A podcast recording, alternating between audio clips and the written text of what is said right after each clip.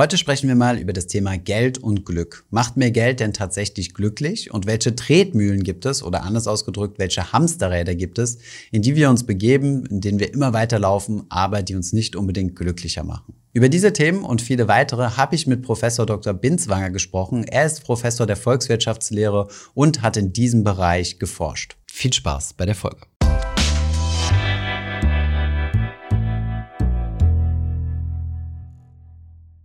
Kommen wir mal zu einem anderen Thema. Sie hatten das Stichwort eben schon genannt, und zwar das Thema Glück. Sie haben sich ja auch mit dem Thema ähm, Zusammenhang zwischen Geld und Glück beschäftigt, auch in Ihrer Forschung. Und von daher vielleicht gleich mal meine erste Frage. Ähm, was bedeutet denn Glück genau? Also wie definiert man das? Was ist das überhaupt? Ja, was ist Glück? Das ist natürlich ein Begriff, den wir häufig verwenden, so in der Alltagssprache. Und da wäre es natürlich toll, es gäbe irgendwelche Messgeräte, an welche wir die Menschen anschließen könnten und die würden uns dann einen objektiven Glückswert anzeigen. Ökonomen haben schon im 19. Jahrhundert von einem solchen Gerät geträumt, ein sogenannter Hedonometer, den man eigentlich haben müsste. Aber da hat uns der technische Fortschritt bis heute im Stich gelassen. Das gibt's nicht. Und wenn wir deshalb etwas darüber wissen wollen, ob jetzt Menschen glücklich sind oder nicht, dann bleibt uns am Schluss nichts anderes übrig, als die Menschen zu befragen. Das heißt, das, was wir wissen über Glück, das stammt letztlich aus sogenannten Surveys, also Befragungen von Menschen. Und dann kommen da wiederum die verschiedenen Begriffe ins Spiel. Nicht neben Glück gibt es auch noch den Begriff Zufriedenheit, Lebenszufriedenheit. Und jetzt im Deutschen, wenn ich sage, ich bin glücklich, dann bedeutet das relativ viel. Das sage ich nicht so leicht hin. Also wenn ich sage, ich bin glücklich, dann muss, aber auch mal wirklich, ja, der ist jetzt wirklich glücklich. Mhm. Wenn ich aber im Englischen sage, I'm happy, dann bedeutet das schon viel weniger. Das sage ich dort viel leichter. Mhm. Das ist fast dasselbe, wenn ich sage, ich bin zufrieden. Das heißt, wir müssen schon mal aufpassen, was diese Dinge überhaupt bedeuten in unterschiedlichen Sprachen. Das deckt sich nicht überall. Und die Glücksforschung ist eigentlich drauf gekommen, dass das, was wir als Glück bezeichnet, letztlich aus zwei unterschiedlichen Komponenten besteht. Das eine, das ist mehr so längerfristig angelegt, das würden wir im Deutschen die allgemeine Lebenszufriedenheit nennen. Also wenn man mich fragt, sind Sie mit Ihrem Leben zufrieden? Dann kann ich sagen, ja, ich bin sehr zufrieden, zufrieden oder nicht sehr zufrieden. Da bekomme ich wahrscheinlich dieselbe Antwort, wenn man mich das heute fragt, wenn man mich das morgen fragt. Mhm. Da gibt es aber eine zweite Komponente, die ist viel kurzfristiger, das sogenannte emotionale Wohlbefinden. Also zum Beispiel, wenn ich Hunger habe, esse ich etwas, dann bin ich glücklich. Kurz darauf stecke ich im Stau, dann bin ich wieder unglücklich. Das geht immer so rauf und runter im Tagesverlauf. Und ein glückliches Leben besteht nun einerseits darin, dass ich mit dem Leben zufrieden bin, es besteht andererseits aber auch darin, dass ich relativ viele Glücksmomente, kurzfristige Glücksmomente erleben darf und relativ wenige Unglücksmomente erleben muss. Und die Glücksforschung beschäftigt sich auch mit beiden Aspekten. Das heißt, es geht einerseits darum, wie die Lebenszufriedenheit zusammenhängt mit dem Einkommen zum Beispiel geht aber andererseits auch um die Frage, ja, wenn ich mehr Einkommen habe, kann ich dann zum Beispiel mehr Dinge tun, die mich glücklich machen im Tagesverlauf? Oder kann ich die Zeit reduzieren für die Dinge, die mich eben nicht glücklich machen? Also beide Aspekte sind wichtig. Okay, verstehe. Jetzt gibt es ja viele Menschen, die glauben, dass mehr Geld mehr Glück bedeutet. Ich kann mir mehr Wünsche erfüllen, ich kann mir einen höheren Status erlauben, ich kann mehr Zeit für Dinge verbringen, die mir Spaß machen. Ähm, Sie haben sich ja mit der Thematik beschäftigt. Macht Geld denn wirklich glücklich? Ja, hier kommt jetzt dieses Bild. Geld macht ja, glücklich. dieses Bild äh, der Tretmühle ins Spiel. Das Buch hieß ja damals die Tretmühle des Glücks. Das ist schon im Jahr 2006 erschienen, im Jahr 2000 19 neu aufgelegt worden. Und eine Tretmühle, das ist ein Gerät, welches viele wahrscheinlich vom Besuch im Fitnessstudio kennen, wo man sich ohne lästigen Naturkontakt selbst quälen kann. Und warum wurde jetzt diese Tretmühle eigentlich gewählt als Metapher für den Zusammenhang zwischen Glück und Einkommen? Auf einer solchen Tretmühle, da kann man immer schneller rennen, man bleibt aber stets an Ort und Stelle. Und ganz ähnlich ist das mit dem Hinterherrennen nach noch mehr Glück oder mehr Zufriedenheit. Wir stellen uns vor, wenn wir nochmals 50.000, 100.000 Euro im Jahr mehr hätten, nicht dann wären wir aber wirklich zufrieden.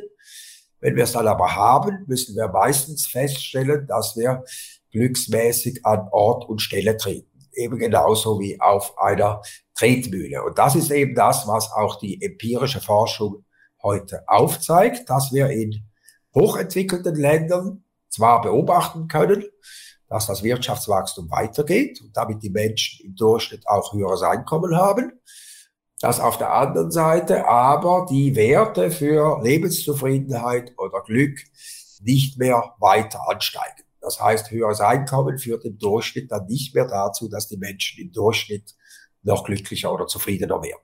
Okay, und das ist auch auf Individualniveau nicht so zu beobachten. Das bedeutet jetzt mal angenommen, äh, Sie nehmen eine Person beobachten, die ändern keinen anderen Umstand. Also ich muss jetzt für mehr Geld nicht noch mehr arbeiten oder so, mich mehr abrackern, sondern ich krieg einfach immer mehr. Und da lässt sich das auch nicht beobachten, dass, äh, dass das Glücksempfinden steigt. Ja, jetzt wird es ein bisschen komplizierter, weil wir natürlich noch etwas anderes berücksichtigen müssen. Man hat natürlich auch untersucht, ob denn in Ländern die reichen Menschen, ob die glücklicher sind als die armen Menschen. Und in allen Ländern, wo wir Daten haben, ist das eindeutig so, ja, die reichen Menschen, die sind glücklicher als die armen Menschen. Das klingt jetzt wahrscheinlich zunächst mal wie ein Widerspruch. Wir sehen, die Menschen werden im Durchschnitt nicht glücklicher mit mehr Einkommen, aber die Reichen sind immer glücklicher als die Armen. Und wie lässt sich jetzt dieser Widerspruch auflösen? Der lässt sich dadurch auflösen, wenn wir zur Kenntnis nehmen, dass Menschen in erster Linie relativ und nicht absolut denken. Das heißt, Menschen, die vergleichen sich eben untereinander. Und da gibt es solche, die schneiden ganz gut ab im Vergleich mit anderen, die blicken zufrieden auf die anderen herunter. Andere, die schneiden da schlecht ab bei diesem Vergleich, die blicken neidvoll und unzufrieden nach oben, sie haben das Gefühl, sie können sich nicht das leisten, was sich andere leisten können. Sie können nicht mithalten, kein gesellschaftliches Ansehen, alles Gründe für Unzufriedenheit. Und jetzt findet in diesem Land Wirtschaftswachstum statt. Jetzt werden die Menschen im Durchschnitt alle reicher dann ändert sich da gar nichts daran, weil diejenigen am unteren Ende der Einkommensverteilung vergleichen sich einfach mit dem neuen Standard und kommen genau zum selben Ergebnis wie vorher auch. Sie können sich nicht das leisten, was sich die anderen leisten können. Sie können immer noch nicht mithalten, haben auch immer noch kein gesellschaftliches Ansehen und deshalb nach wie vor unzufrieden. Und dann ist es eben kein Widerspruch, wenn auf der einen Seite zwar die Reichen glücklicher sind als die Armen, auf der anderen Seite die Menschen im Durchschnitt aber trotzdem nicht glücklicher werden mit mehr Einkommen, weil das Ganze ist eine Art Nullsummenspiel, das auf immer höherer Ebene immer weitergeht. Und das ist das eben dann, was wir auch empirisch beobachten können. Dass im Durchschnitt die Menschen dann eben nicht glücklicher werden mit mehr Einkommen. Aber lässt sich das wirklich nur auf den Status reduzieren? Weil ich meine, es kommen ja mit höherem Gehalt, kommt ja dann auch zusätzliche Annehmlichkeiten, wie beispielsweise zu sagen, ich muss jetzt nicht mehr selbst putzen, sondern ich kann mir äh, eine Putzkraft erlauben. Ähm, meine Kinder muss ich nicht mehr die Hausaufgaben mitmachen, sondern ich habe jetzt extra äh, hochbegabte Schüler, die ich als Nachhilfelehrer einstellen kann. Es sind ja einige Annehmlichkeiten, die da mitkommen. Ähm, ich muss nicht mehr mit, dem, mit der Tram fahren oder mit dem Bus fahren, sondern kann mir ein eigenes Auto erlauben und solche Dinge. Ja, dann müssten natürlich diejenigen, äh, wie gesagt, die am unteren Ende der Einkommensverteilung sind, also die Ärmeren, mhm. die müssten dann eigentlich glücklicher geworden sein, weil vieles von dem können sie heute, was sie vor 50 Jahren oder 60 Jahren noch nicht konnten. Die haben heute zu einem ganz großen Teil auch ein Auto, die leben auch in äh, Einfamilienhäusern zum Teil und so weiter. Die können sich ganz vieles leisten, was sie sich früher nicht leisten können. Aber trotzdem vergleichen sie sich eben weiterhin mit denjenigen, die noch mehr haben. Nicht? Und deshalb können wir eben nicht beobachten, dass diese dann tatsächlich glücklicher oder zufriedener werden im Zeitverlauf. Natürlich spielt bis zu einem gewissen äh, Einkommen spielen diese absoluten Werte eine Rolle. Also wenn es mir mangelt an irgendwelchen grundsätzlichen Dingen, dann ist klar, dann werde ich glücklicher oder zufriedener, wenn ich mehr habe. Die gibt's auch noch in äh, hochentwickelten Ländern, aber das ist ein relativ kleiner Prozentsatz der Menschen. Nicht? Und den größten Teil, der größte Anteil der Menschen ist es tatsächlich so, dass schon dieser Vergleich dann eigentlich eine ganz entscheidende Rolle spielt. Und haben Sie da eine Größenordnung, also wo da die, die Grenze liegt, äh, ab der man im Endeffekt genug hat für, sagen wir mal, für, für die Annehmlichkeiten in der Welt und wo es dann im Endeffekt nur noch darum geht, sich zu vergleichen? Das hängt sehr stark von der Gegend ab. Also das ist natürlich irgendwie in München oder Frankfurt ist das anders als irgendwo auf dem Land in Ostdeutschland, weil ich da mit dem gleichen Einkommen natürlich äh, ganz oben bin irgendwo in der Einkommensverteilung und in München bin ich dann unten in der Einkommensverteilung. Das hängt immer sehr von der Umgebung ab, deshalb kann man da nicht allgemeine Werte angeben. Und so ein Prozentwert, vielleicht gibt es das ja sozusagen, ich muss zu den x oberen Prozent oder sagen wir x Prozent vom Median oder sowas. Ja, auch das ist schwierig zu sagen. Nicht? Es gibt natürlich Studien, die untersuchen, wie eigentlich die Einkommensgleichheit, wie sich die auswirkt auf das Glück der Menschen.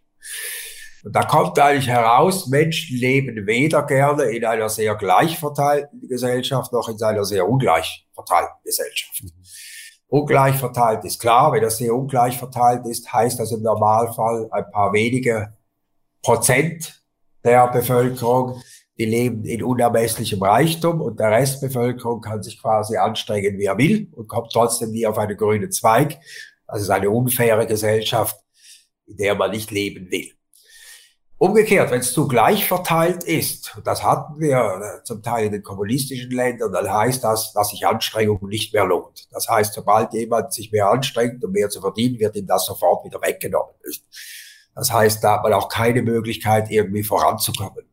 Und Menschen wollen eben letztlich beides nicht. Sie wollen in einer Gesellschaft leben, die einigermaßen fair ist. Sie wollen auf der anderen Seite aber auch in einer Gesellschaft leben, wo Leistung belohnt wird, wo man die Möglichkeit hat, irgendwie voranzukommen. Und deshalb liegt die optimale Einkommensverteilung irgendwo dazwischen. Ich darf nicht zu ungleich verteilt sein, aber auch nicht zu gleich verteilt. Heute ist die Gefahr allerdings eher, dass es zu ungleich verteilt ist, weil eben die oberen Einkommen ausgeschert sind, auch über diese Top-Management-Gehälter, das dann eben auch verstärkt wieder als unfair empfunden wird. Es ist dann auch interessant, dass es auch von Land zu Land unterschiedlich ist. Zum Beispiel in den USA sind Menschen bereit, größere Einkommensungleichheiten zu tolerieren, weil man dort noch an den amerikanischen Traum glaubt. Also man schafft es vom Tellerwäscher zum Präsidenten. In Europa hat man diesen Glauben nicht. Da glaubt man mehr oder weniger, wenn man unten ist, bleibt man unten. Nicht? Man hat nicht diese Chance. Das macht die Menschen dann auch weniger tolerant gegenüber Einkommensungleichheit. Mhm, verstehe. Ähm, Ihr Buch ist ja die vier Tretmühlen des Glücks. Welche sind denn diese vier Tretmühlen? Ja, diese vier Tretmühlen kann man kurz beschreiben. Das eine ist die Status-Tretmühle, das wurde eigentlich vorhin schon erwähnt. Mhm.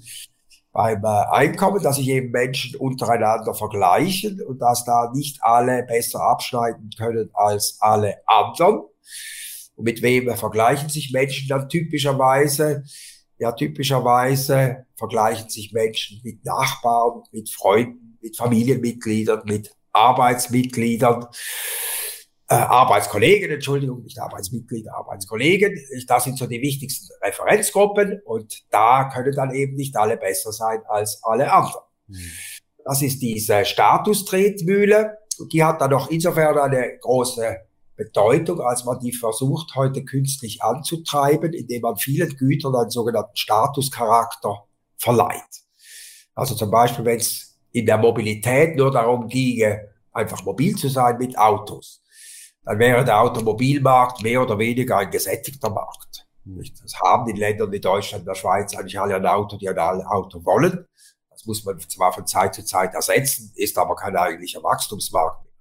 Wenn ich es aber schaffe, mit dem Auto oder aus dem Auto ein Statussymbol zu machen, dass ich ein besseres, luxuriöseres, leistungsstärkeres Auto habe als andere, dann kann das Wachstum immer weitergehen, weil solche relativen Bedürfnisse, also besser zu sein als andere, sind im Unterschied zu absoluten Bedürfnissen nie gedeckt. Und deshalb versucht man diese, diese Status-Tretmühle auch sehr stark, zum Beispiel durch die ganze Werbung am Laufen zu halten.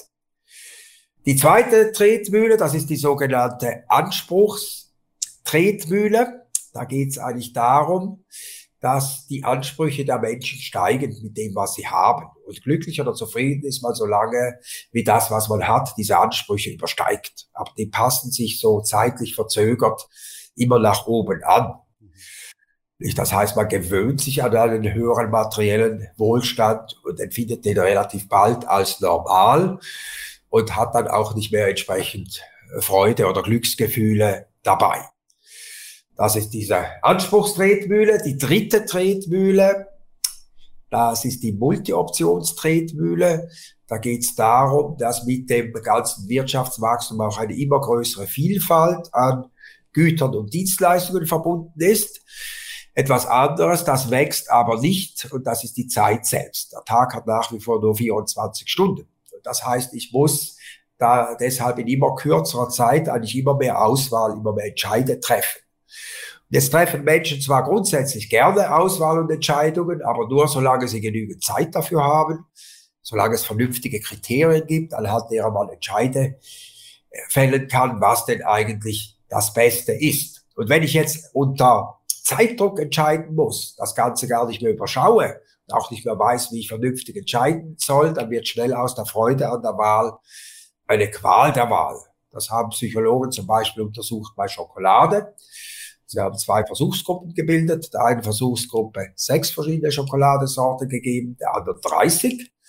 Sollten dann beide Gruppen die jeweils für sie beste Sorte auswählen und hat sich gezeigt, diejenigen, die unter sechs Sorten auswählen durften, die waren nachher zufriedener als diejenigen, die unter 30 Sorten auswählen mussten. Weil bei sechs Sorten, da kann ich noch vernünftig entscheiden, da macht die Auswahl noch Freude. Bei 30 Sorten, das ist schon eine Überforderung. Und wenn ich heute in einen Supermarkt gehe, liegen wir weit oberhalb des Wertes von 30. Das können wir eben bei ganz vielen Gütern beobachten. Und sobald man dann anfängt, irgendwo zu optimieren, einen Entscheid, fehlt einem dann die Zeit, um einen anderen Entscheid optimal zu fällen. Das ist diese Multi-Options-Tretmühle, die wird auch hineingeraten. Und die letzte Tretmühle, die hat schließlich mit Zeitsparen zu tun oder mit den vielen Anstrengungen Zeit zu sparen. Da könnte man sich ja vorstellen zunächst mal, ja, wenn ich viele Möglichkeiten habe, Dinge zeitsparender durchzuführen, dann könnte man eigentlich die Zeit reduzieren für Dinge, die man nicht so gerne tut. Man hätte mehr Zeit für Dinge, die man gerne tut.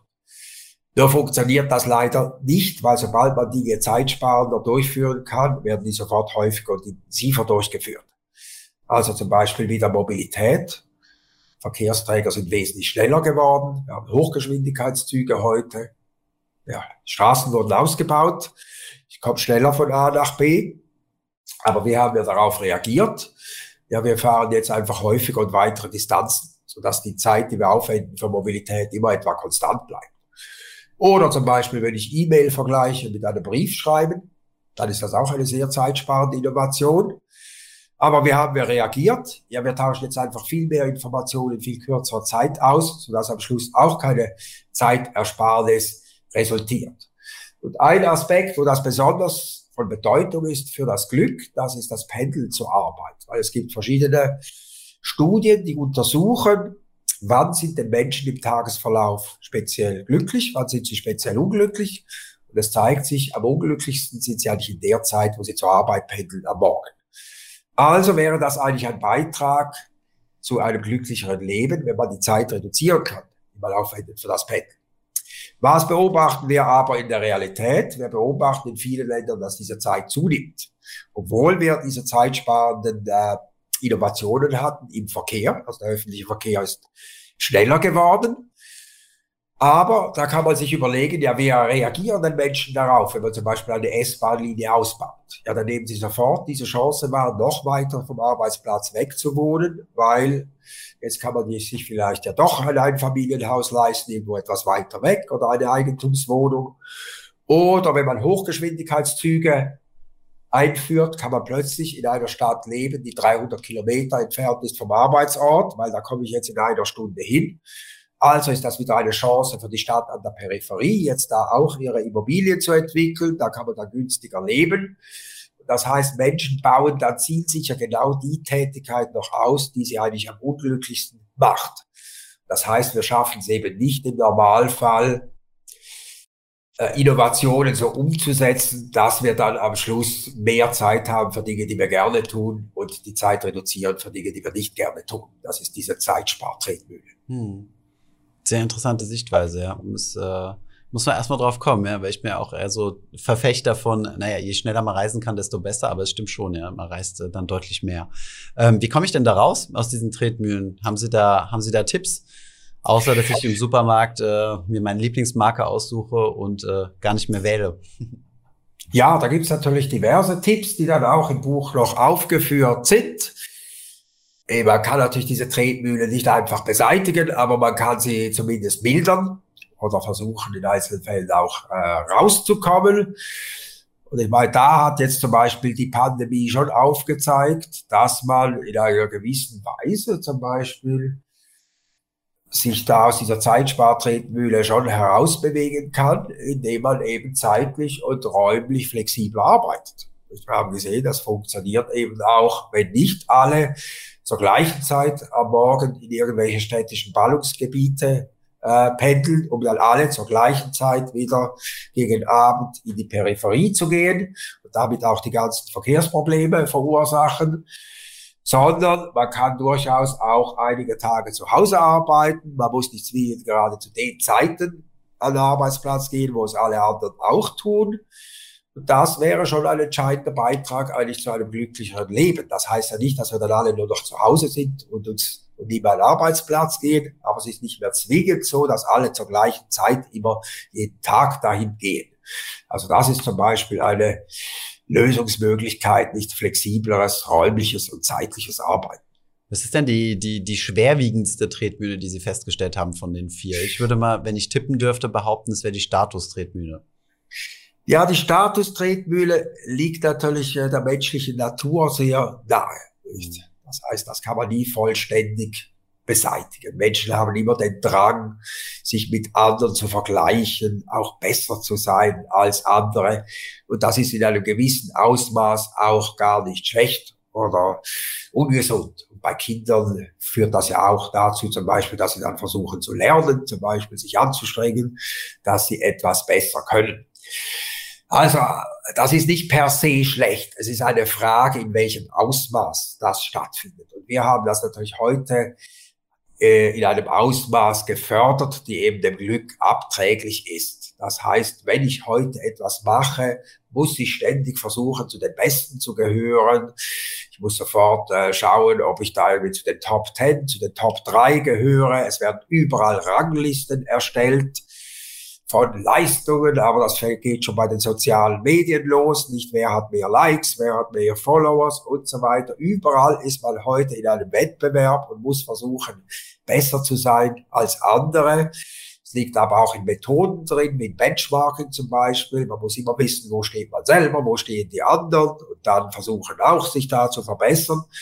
Und das ist nun dem Glück abträglich. Nicht? Wir haben das über ein gesundes Ausmaß hinausgetrieben. Nicht? Und davon müssen wir wieder wegkommen, weil man eigentlich heute Dinge nicht mehr macht aus Freude oder weil man daran interessiert ist, sondern letztlich viele Dinge da nur tut, um eben da besser zu sein als andere.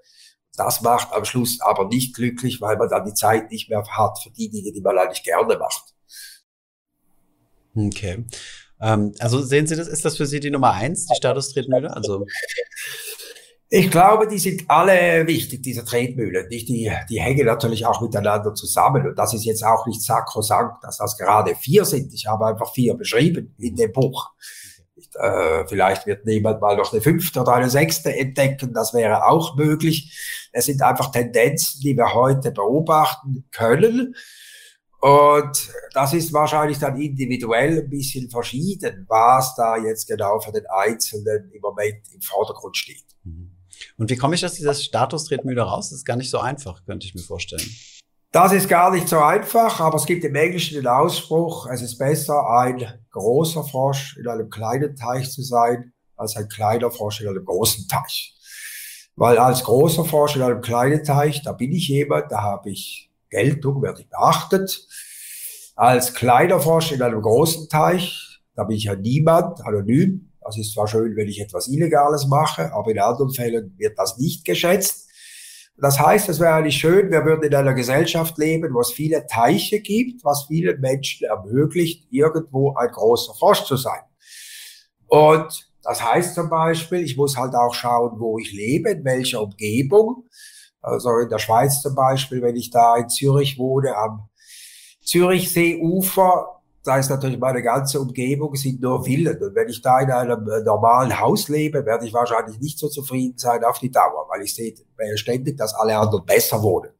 Wenn ich aber in einer anderen Gegend lebe, in einem anderen äh, Teil von Zürich, ja, dann ist das völlig normal, nicht mein Haus. Dann lebe ich so wie die anderen auch und dann bin ich wahrscheinlich auch schon zufriedener. Also das wäre dann die Wahl des richtigen Teiches. Okay. Verstehe, das macht also Sinn. Das würde aber irgendwo auch äh, den Ambitionen äh, widersprechen, zu sagen, okay, ich, äh, ich skaliere mich bewusst runter und, äh, und gebe mich mit weniger zufrieden.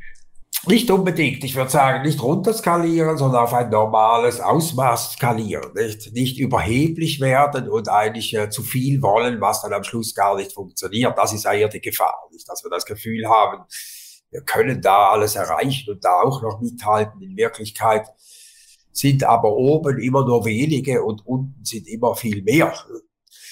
Und deshalb ist es eigentlich äh, eher ein Plädoyer dafür, realistisch zu sein. Okay. Was ähm, jetzt mal außer Geld macht den Menschen glücklich? Haben Sie das äh, sich auch angeschaut? Also was, was da so die Faktoren sind? Ja, da müssen wir dann natürlich ein bisschen fragen, wieder, wie wir das Glück definieren oder aus welcher Sichtweise wir das anschauen. Wenn wir so schauen, allgemein, was macht Mensch glücklich? Ja, dann ist das Sozialleben spielt eine ganz entscheidende Rolle. Also der Mensch ist tendenziell ein Herdentier und kein einsamer Tiger im Dschungel. Das heißt, Menschen, die kein funktionierendes Sozialleben haben, sind in den meisten Fällen nicht glücklich. Und das ist jetzt eines der größeren Probleme, gerade in hochentwickelten Ländern, dass viele Menschen eben vereinsamen, vor allem auch in höherem Alter. Und das ist einer der erheblichen Unglücksfaktoren, die wir heute eben feststellen. Also ein nicht funktionierendes Sozialleben. Oder wenn man es aus einer etwas anderen Perspektive anschaut, kann man auch sagen, Zustände, die glücklich sind, sind die Zustände, die im Extrem sind. Das ist immer in einem gewissen Ausgleich. Also zum Beispiel, totale Freiheit ist die Hölle und totale Sicherheit ist auch die Hölle. Weil bei totaler Freiheit habe ich null Sicherheit das ist nicht etwas, was Menschen schätzen. Totale Sicherheit engt einen auch völlig ein, man null Freiheit mehr. Das macht Menschen auch nicht glücklich. Ein glücklicher Zustand ist, wo man etwas Freiheit hat und auch etwas Sicherheit hat. Das heißt, ich brauche etwas von beiden. Und das gilt eigentlich für fast alle Dinge. Nicht, wenn ich von Sozialleben spreche. Ich will natürlich auch zeitenweise allein sein, oder? Aber ich will nicht zu viel allein sein, aber manchmal will ich allein sein. Ich will mit anderen Menschen zusammen sein. Ich will aber auch nicht immer mit anderen Menschen zusammen sein. Also letztlich immer Situationen, wo man ein sowohl als auch hat. Also sowohl als auch Situationen machen tendenziell glücklich und entweder oder Situationen machen nicht glücklich. Okay, sehr interessant.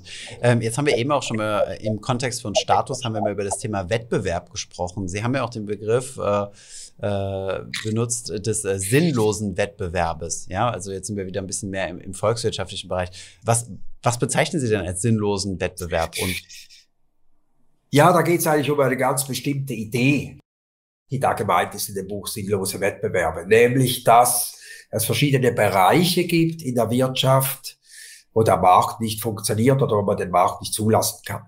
Ist zum Beispiel der Fall im Gesundheitswesen, Bildungswesen, weil wir wollen ja eine gute gesundheitliche Versorgung für alle. Dann kann man das nicht dem Markt überlassen. Wenn wir es dem Markt überlassen würden, würde das heißen, es können sich nur diejenigen mit gutem Einkommen auch eine gute Gesundheitsversorgung leisten.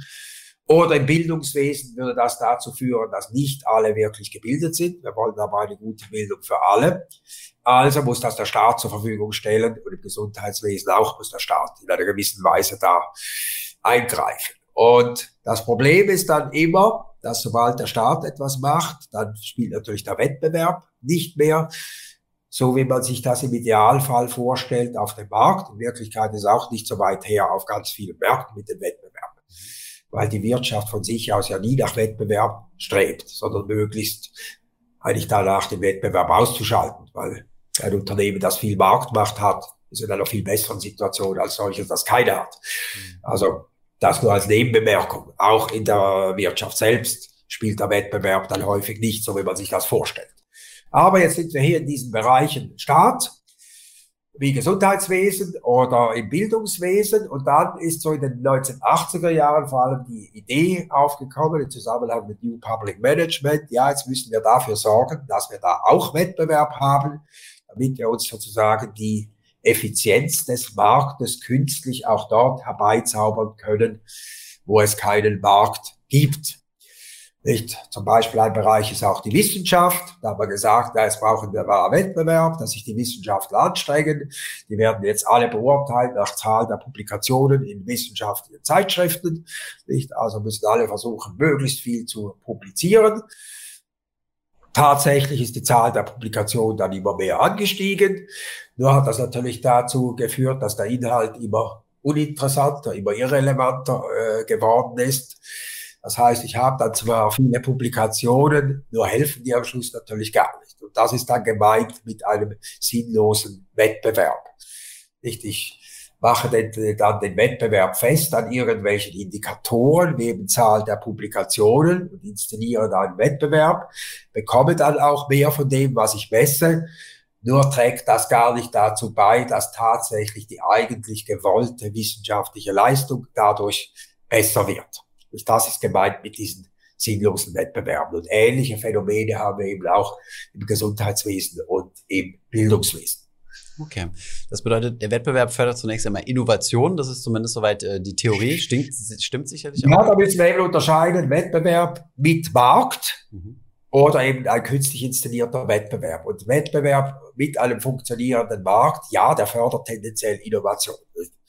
Aber künstlich installierte Wettbewerbe, die funktionieren eben nicht so, weil bei einem Wettbewerb auf einem funktionierenden Markt geht es letztlich darum, die Bedürfnisse der Nachfrager optimal zu befriedigen. Nicht? Weil derjenige, der die Wünsche der Nachfrage am besten trifft, erzielt den höchsten Umsatz, damit auch den höchsten Gewinn und damit ist eigentlich ein Anreiz gegeben, auch genau das zu produzieren, was die Konsumenten am meisten wünschen. Und wenn Innovationen eben dazu führen, dann ist das auch gut. Jetzt bei diesen künstlich äh, installierten Wettbewerben, da treten die Konsumenten selbst gar nicht in Erscheinung, sondern werden irgendwelche Indikatoren definiert, nach denen man dann möglichst gut abschneiden äh, soll. Und dann versucht man eben, diese Indikatoren oder das Verhalten anzupassen an die Messung der Leistung über diese Indikatoren. Das ist dann aber häufig etwas, was nicht die Innovation wirklich fördert oder keine gewünschte Innovation. Was, was sind dann die Negativeffekte von solchen Wettbewerben? Also Sie haben es ja gerade gesagt, äh, aus dem wissenschaftlichen Bereich reduziert. Ja, das Ganze ist eigentlich ein Rückfall in die Planwirtschaft. Mhm. Nicht, weil das Problem hatte man schon eigentlich nach der Oktoberrevolution in Russland.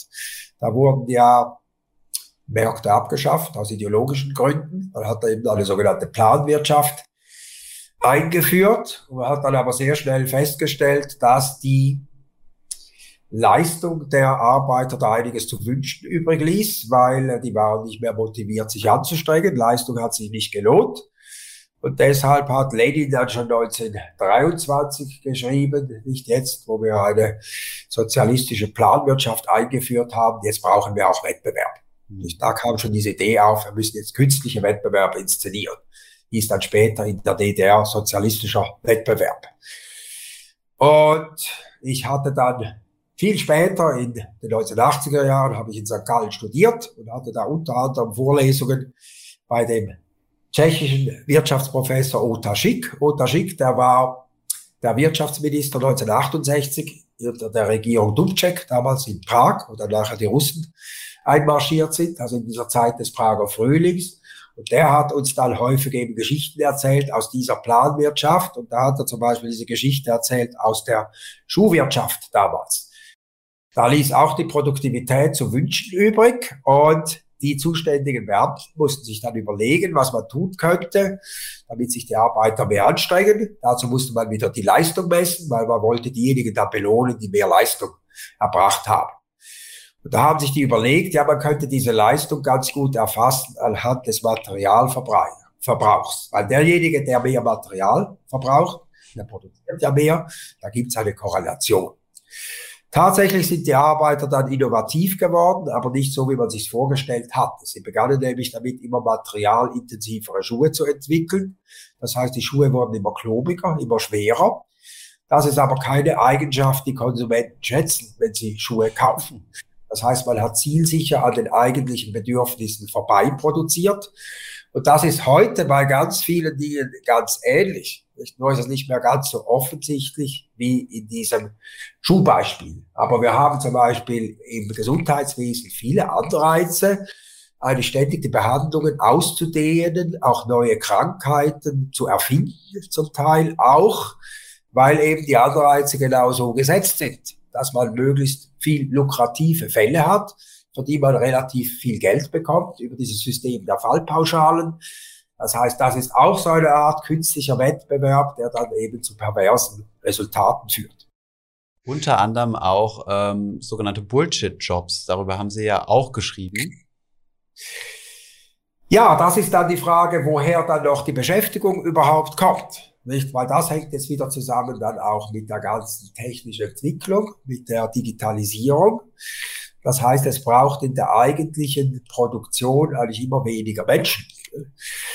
Und die äh, Frage ist dann, woher kommen in Zukunft noch die Jobs? Und da sehen wir, dass eben gleichzeitig auch eine Art neue Bürokratie entsteht. Nicht, weil gleichzeitig alles immer komplexer wird. Das heißt, wir brauchen immer mehr Controlling, immer mehr Evaluation, immer mehr Regulierung, immer mehr Organisation und so weiter. Und damit sind dann auch immer mehr Jobs verbunden das sind das, was wir dann zum Teil als auch Bullshit-Jobs bezeichnen können. Das heißt, es gibt dann eben den Zertifizierungsauditor zum Beispiel, der sich darum kümmern muss, dass da alles richtig zertifiziert ist. Es gibt den regionalen Bildungskoordinator. Also im Bildungswesen sind die Menschen nicht mehr als Lehrer angestellt. Die gibt es zwar auch noch, aber es gibt immer mehr Menschen, die sind nur angestellt eigentlich in dieser Bildungsbürokratie das sind dann solche Jobs, die wir auch als Bullshit-Jobs bezeichnen können. Denken Sie, davon wird es in 20, 30 Jahren mehr oder weniger geben? Davon wird es sicher mehr geben, nicht? weil sich die ganze Wirtschaft in diese Richtung entwickelt, weil eben alles äh, weiter auch reguliert werden soll vom Staat, organisiert werden soll. Es kommt dann auch dazu, dass wir auch immer die Menschen eigentlich immer mehr versuchen zu erziehen, so in Richtung von normierten Gutmenschen. Nicht? Also das überall wird das Verhalten auch äh, sanktioniert, wenn man sich nicht richtig verhält, verhält. Alle Menschen müssen sich auch korrekt verhalten und damit sind auch ganz viele Jobs verbunden, dass man die Menschen darauf trainiert, richtig zu leben, ein gutes Leben äh, zu führen und so weiter. Nicht? Also das geht sicher in diese Richtung. Oder mit der Digitalisierung, da kommt dann das ganze Datenschutzproblem. Nicht? Da gibt es ganz viele Menschen, die müssen sich damit beschäftigen. Dann ist die Frage, wie wird das ethisch richtig eingesetzt? Dann gibt es da Ethikkommissionen, die das diskutieren unter unterschiedlichsten ethischen Prinzipien und so weiter. Nicht? Also das geht alles sehr stark in diese Richtung. Sie sagten in der Wirtschaft auch, aber Sie meinten ja, das wäre getrieben durch vor allem äh, künstlichen, künstliche Wettbewerbe. In der Wirtschaft haben wir ja eigentlich die natürlichen Wettbewerbe, oder? Oder ja, große Unternehmen sind natürlich selbst auch Planwirtschaften intern zum Teil. Die werden sozusagen auch wie Staaten im Staat mhm. zu einem großen Teil. Und die haben eigentlich genau dieselben Bürokratien. Das hat eigentlich schon Max Weber beschrieben, äh, schon vor 100 Jahren dass Bürokratie nicht den Staat allein betrifft, sondern vor allem auch große Unternehmen. Und dort lebt diese Bürokratie genauso stark. Zum Teil dann auch verursacht durch staatliche Regulierungen und solche Prinzipien wie eben Corporate Social Responsibility. Da gibt es ja ganz viele Leute, die damit beschäftigt sind. Riesige Compliance-Abteilungen, die entstanden sind innerhalb von Unternehmen und so weiter. Also da können wir das genauso beobachten. Super interessant. Herr Professor Binswanger, vielen Dank für Ihre Einschätzungen oder vielen Dank äh, für den Austausch. War sehr, sehr viel interessante Dinge dabei. Wir packen natürlich alle Links zu Ihren Büchern unten in die Beschreibung rein für Leute, die mhm. eines der Themen nochmal äh, vertiefen wollen und äh, ja, da über ja, nochmal weiter in das Thema reingehen wollen. Vielen Dank für Ihre Zeit. Ja, habe ich gerne gemacht. Und Grüße in die Schweiz.